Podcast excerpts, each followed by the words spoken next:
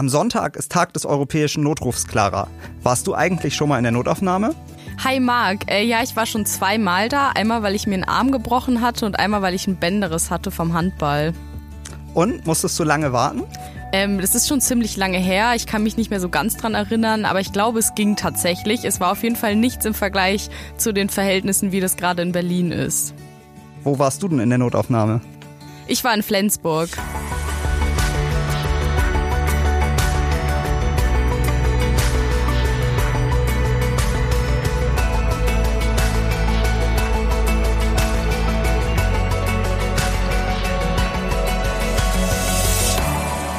Damit hallo und willkommen zu einer neuen Folge unseres Shortcasts Erklär's mir, ein Podcast der Berliner Morgenpost.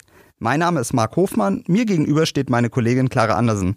Passend zum Tag des europäischen Notrufs am 11. Februar sprechen wir heute über die Situation in den Notaufnahmen in Berlin. Clara, du hast jetzt wieder die Notaufnahme besucht, aber dieses Mal zum Glück als Journalistin.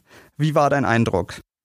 Ja, genau. Ich war diese Woche im Auguste Victoria Klinikum in Schöneberg. Da bin ich einen Tag mit der Chefärztin mitgelaufen. Und es wurde wirklich immer voller. Also im Wartezimmer, aber auch ansonsten. Zum Beispiel im Akutbereich, wo ein Teil der Patienten danach hinkommt. Da wurden Zugänge gelegt. Es wurden die ganze Zeit neue Patienten reingebracht. Andere Ärzte haben sich Röntgenbilder angeschaut. Also es war wirklich viel zu tun. Kommen denn die meisten Patienten mit dem Rettungswagen oder schaffen die es noch selbst in die Klinik? Und mich würde auch noch interessieren, wie viele sind das so pro Tag? Das ist unterschiedlich und es kommen so 140 bis 160 Patienten pro Tag. Das ist ja eine ganze Menge. Wie lange müssen die denn so warten? Die Wartezeiten sind sehr unterschiedlich. Man kann das aber immer online gucken. Also ich habe jetzt gerade mal geschaut. Jetzt gerade muss man 49 Minuten von der Anmeldung bis zum Erz ersten Arztkontakt warten. Aber das variiert. Ein Mann hat mir zum Beispiel erzählt, dass er fünf Stunden gewartet hat. Aber es ist eben vor allem von der Schwere der Verletzung abhängig dass man das online nachgucken kann, ist ja krass. Das wusste ich überhaupt nicht. Mein letzter Krankenhausaufenthalt ist aber zum Glück auch schon ein paar Jahre her. Nun ist es ja aber so, äh, volle Wartezimmer sind ja jetzt nicht nur das Problem dieser einen Klinik, oder?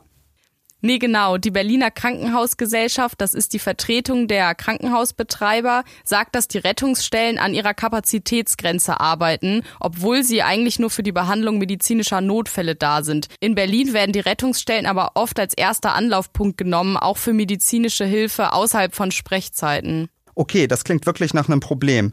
Wegen welcher Beschwerden kommen die Leute eigentlich? Als ich da war, gab es zum Beispiel einen Bandscheibenvorfall und jemand kam wegen einer zu hohen Herzfrequenz. Generell gibt es laut der Chefärztin oft auf jeden Fall Herzinfarkte, Frakturen und dicke Beine wegen Thrombosen. Wer aber zum Beispiel schon seit drei Wochen einen dicken Finger hat, sollte wirklich lieber zum Hausarzt gehen. Denn mindestens 30 Prozent der Fälle sind gar keine echten Notfälle. Und woran liegt das, dass die Leute anscheinend gar nicht richtig einschätzen können, wie akut ihr Problem jetzt ist? Das hat verschiedene Gründe. Also einmal ist das ein strukturelles Problem, dass es einfach zu wenig Termine bei Hausärzten und Fachärzten gibt. Die Krankenhausgesellschaft sagt, dass das Angebot der niedergelassenen Mediziner verbreitet und verstärkt werden muss. Kritik hat auch die Chefärztin aus dem Auguste Victoria Klinikum. Sie sagt, es gibt eine One-Stop-Shop-Mentalität. Also, dass Leute in die Notaufnahme gehen, weil da eben alles gemacht werden kann. Ein weiteres Problem ist auch, dass viele gar nicht wissen, mit welcher Erkrankung oder welcher Verletzung sie wohin gehen sollen, gerade weil es in Berlin eben extrem viele Krankenhäuser und Hausärzte gibt. Das kann ich nachvollziehen.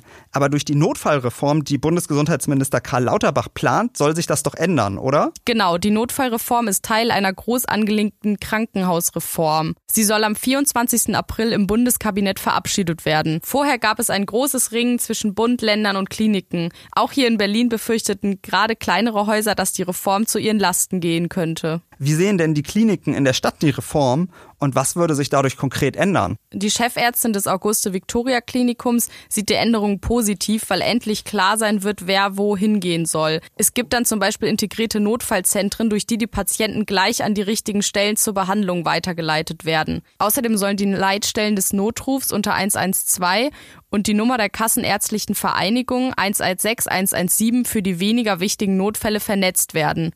Das klingt ja gut. Vor allen Dingen habe ich jetzt mal einen Eindruck davon bekommen, wie belastet das Klinikpersonal eigentlich heute schon ist. Ich habe gehört, dass es sogar schon Übergriffe auf Ärzte und Pfleger gibt. Stimmt das? Ja, in den Berliner Kliniken gab es 2023 140 Übergriffe auf das Pflegepersonal, also deutlich mehr als in den vergangenen Jahren.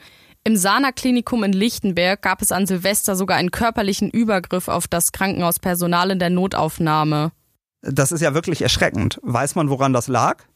Ja, das lag wohl an der längeren Wartezeit. Deswegen kommt es in der Notaufnahme auch häufiger zu aggressivem Verhalten.